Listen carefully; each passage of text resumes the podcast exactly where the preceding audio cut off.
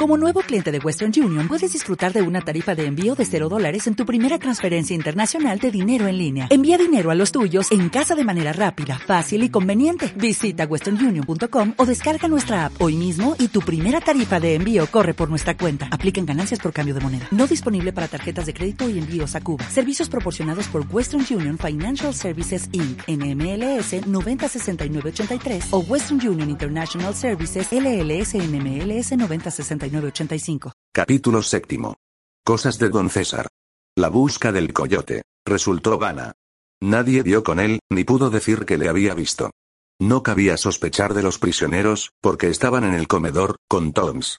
Y en cuanto a los músicos, también estaban encerrados, con guardianes de vista, cuando ocurrió el crimen. El proyectado concierto de música alegre a cargo de la orquesta, no tuvo lugar. Toms no estaba para músicas y sus hombres pasaron la noche en vela, temiendo a cada momento sentir en la garganta el frío beso de una hoja de acero.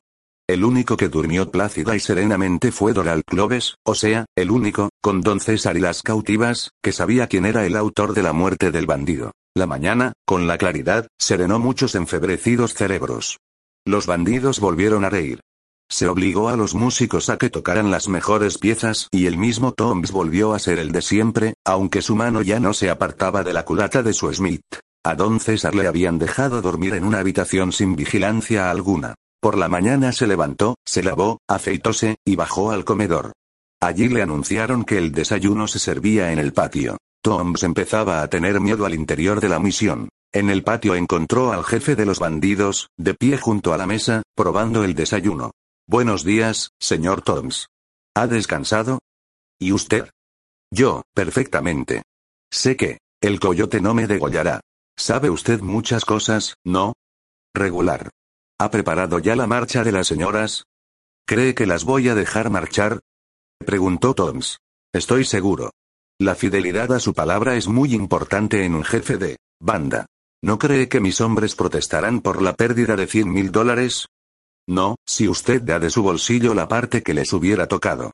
Así no pierden nada, ya que no fue culpa de ellos que usted perdiera su apuesta. No, no fue culpa de ellos, meditó Toms. Y ahora, le voy a proponer algo. Usted sabía que, el coyote, estaba aquí. Puede. No conteste vaguedades. ¿Lo sabía? Sé que está aquí. ¿Sabe dónde? No. Escuche mi oferta, señor de Echagüe. Dígame dónde se esconde. El coyote. Y en cuanto yo lo tenga en mis manos usted y su mujer se podrán marchar libremente sin esperar el rescate. Si supiera dónde se esconde ahora. El coyote quizá se lo dijese, aunque, por otra parte, una vez teniendo usted al coyote en su poder, ¿me dejaría marchar? Le doy mi palabra.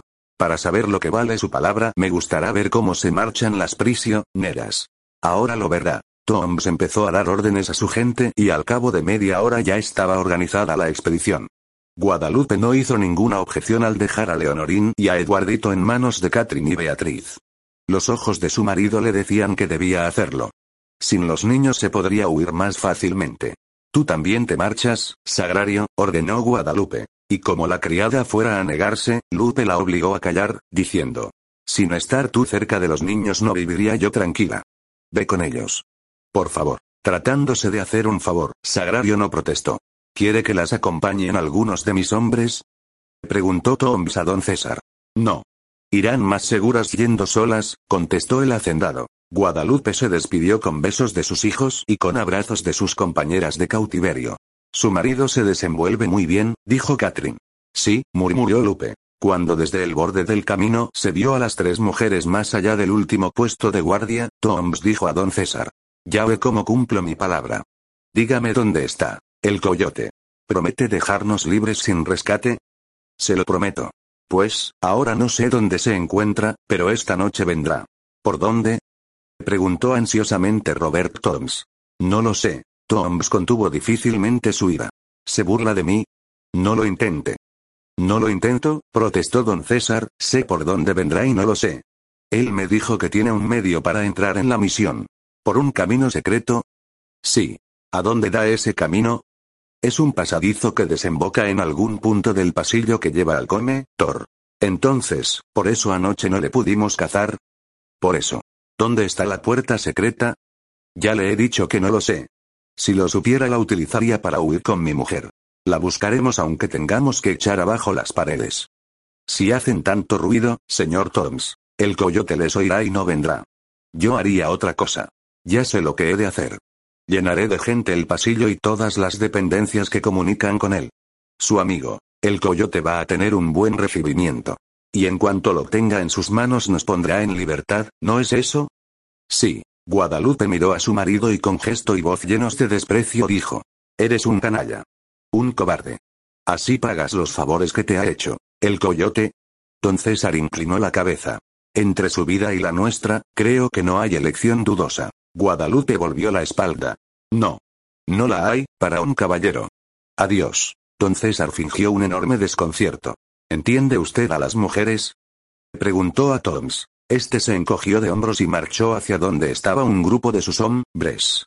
Cambió unas palabras con ellos y luego se apató hasta las ruinas de un arco, bajo el cual se sentó a presenciar el espectáculo que había preparado. Dos de los hombres se fueron apartando del grupo y uno de ellos tropezó intencionadamente con don César, hizo como si perdiese el equilibrio y cayó encima de su compañero, derribándolo por el suelo. ¿Qué les pasa? preguntó suavemente don César. Los dos bandidos se levantaron hechos unos energúmenos. Don César retroce, dio con exagerada timidez. No se pongan así, pidió. A nosotros no nos empuja nadie, gritaron los bandidos. Después se miraron y uno sacó una moneda. La tiró al aire y mientras giraba en el suelo, uno dijo, cara. Resultó cruz. El otro anunció entonces. Yo soy el primero. Su amigo hizo un gesto de disgusto. No te apures, le consoló el ganador. A lo mejor me mata y podrás darte el placer de vengarme. Ojalá. Dijo, fervorosamente, su compañero. ¿Qué les ocurre? Preguntó don César, que parecía la estampa de la ingenuidad. Pues que vamos a batirnos usted y yo, dijo el que había acertado. Le daremos un revólver y quizá me mate. Al decir esto soltó una risotada, a la cual hicieron coro todos sus compañeros que estaban por allí. Uno desenfundó su revólver y se lo ofreció a don César. Es bueno, dijo. No tiene más que apuntar al sitio que quiera y ya verá cómo mete la bala en el mismo lugar que meta el ojo. Don César tomó el revólver y lo cogió con las dos manos, como si no pudiera sostenerlo con una. Parecía atontado, ajeno a cuanto pasaba a su alrededor. Le enterraremos con todos los honores, dijo alguien. Guadalupe había presenciado la jugada, pero logró fingir una indiferente serenidad. Tom se acercó a ella, ofreciendo. ¿Quiere que impida el duelo? Lupe movió negativamente la cabeza. No. Después de su traición a un amigo, ya nada me importa la suerte de César. Yo nunca hubiera traicionado a un amigo, dijo Toms, olvidando muchísimas traiciones. Diga a sus hombres que no le hagan sufrir, pidió Lupe. Que le maten en vida. Descuide, rió Toms. La bala se la meterán en el corazón. Don César, manejado como un pelele, había quedado, al fin, en un punto, a 30 metros del bandido que le desafiara. Los dos frente a frente. Por favor, mátelo usted, don César, pidió el que no había ganado. Así le podré matar yo. Le aseguro que no le haré sufrir nada. Tampoco desfiguraré su cadáver. César, con la boca entreabierta y el desconcierto pintado en los ojos, preguntó. ¿Cuándo he de disparar? En cuanto el director de duelo empiece a contar puede hacerlo, explicó un bandido. Contará hasta tres, en otros tantos segundos. Don César cerró los ojos, apretó con las dos manos la culata del revólver, cuyo cañón apuntaba al suelo, y esperó. Doral Cloves estaba muy nervioso. Aquello iba a ser un crimen, porque aquel hombre parecía incapaz de disparar un tiro. El director del encuentro apartó a los que estaban demasiado cerca. Preparaos. Gritó. Y luego. Uno, Nerviosamente, con el revólver oscilando de derecha a izquierda, don César levantó las dos manos y apretó el gatillo.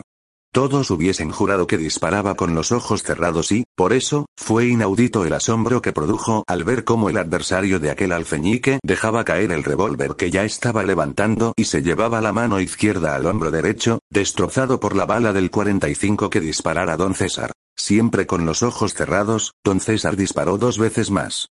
Una de las va, las levantó tierra a un palmo de los pies del director de combate, y la otra arrancó el sombrero de un espectador. Quieto. Gritó el director. Ha ganado usted. Su adversario no puede disparar. Entonces don César abrió los ojos. ¿De veras? Preguntó a su contrincante, que se retorcía de dolor, ¿le he herido? Le contestaron afirmativamente y don César empezó a sonreír con incredulidad. ¡Qué revólver tan fantástico! Pruébelo conmigo, dijo el otro bandido. No le voy a dar tiempo ni para levantar el percutor. Don César le miró compasivamente. ¿No le da miedo luchar conmigo, después de lo que ha pasado? Va. Un tiro de suerte. Demuestre su puntería conmigo. Los adversarios para el segundo duelo se situaron a distancia, el director dio la voz de fuego y nuevamente, anticipándose una fracción de segundo a su contrario, don César repitió el mismo tiro, ante el ya inenarrable asombro de todo el mundo, pues ahora sí que era fijo que don César había disparado con los ojos cerrados. Cuando devolvió el revólver a su dueño, don César le dijo. Conserve este revólver. Es mágico. Lo que sí es seguro es que usted lo ha embrujado, dijo. El más desagradablemente sorprendido fue Toms. ¿Sabía usted que su marido disparase tan bien? Preguntó a Lupe. No. Algunas veces se entretiene tirando a las golondrinas. Pero de seis tiros casi nunca mata más de cuatro golondrinas. Es un mal tirador. Pues yo no he conseguido nunca matar ni una. Eso querrá decir que tira usted peor que mi marido. Y Guadalupe se marchó a su cuarto, dejando a Toms en la duda de si se burlaba de él o decía la verdad. Como nuevo cliente de Western Union, puedes disfrutar de una tarifa de envío de 0 dólares en tu primera transferencia internacional de dinero en línea. Envía dinero a los tuyos en casa de manera rápida, fácil y conveniente. Visita westernunion.com o descarga nuestra app hoy mismo y tu primera tarifa de envío corre por nuestra cuenta. Apliquen ganancias por cambio de moneda. No disponible para tarjetas de crédito y envíos a Cuba. Servicios proporcionados por Western Union Financial Services Inc. NMLS 906983 o Western Union International Services LLS NMLS 9069 85